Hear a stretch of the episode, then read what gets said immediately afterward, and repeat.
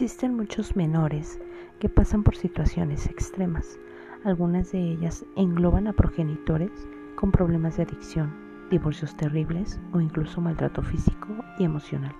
A pesar de esto, hay niños que son capaces de sobreponerse gracias a una increíble capacidad, que es la resiliencia.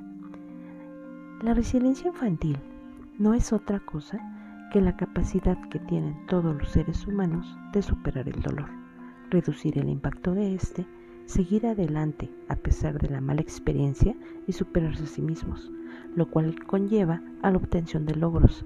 Estos logros son intangibles, tales como la fortaleza, el amor propio y otros aspectos afines de la salud psicoemocional.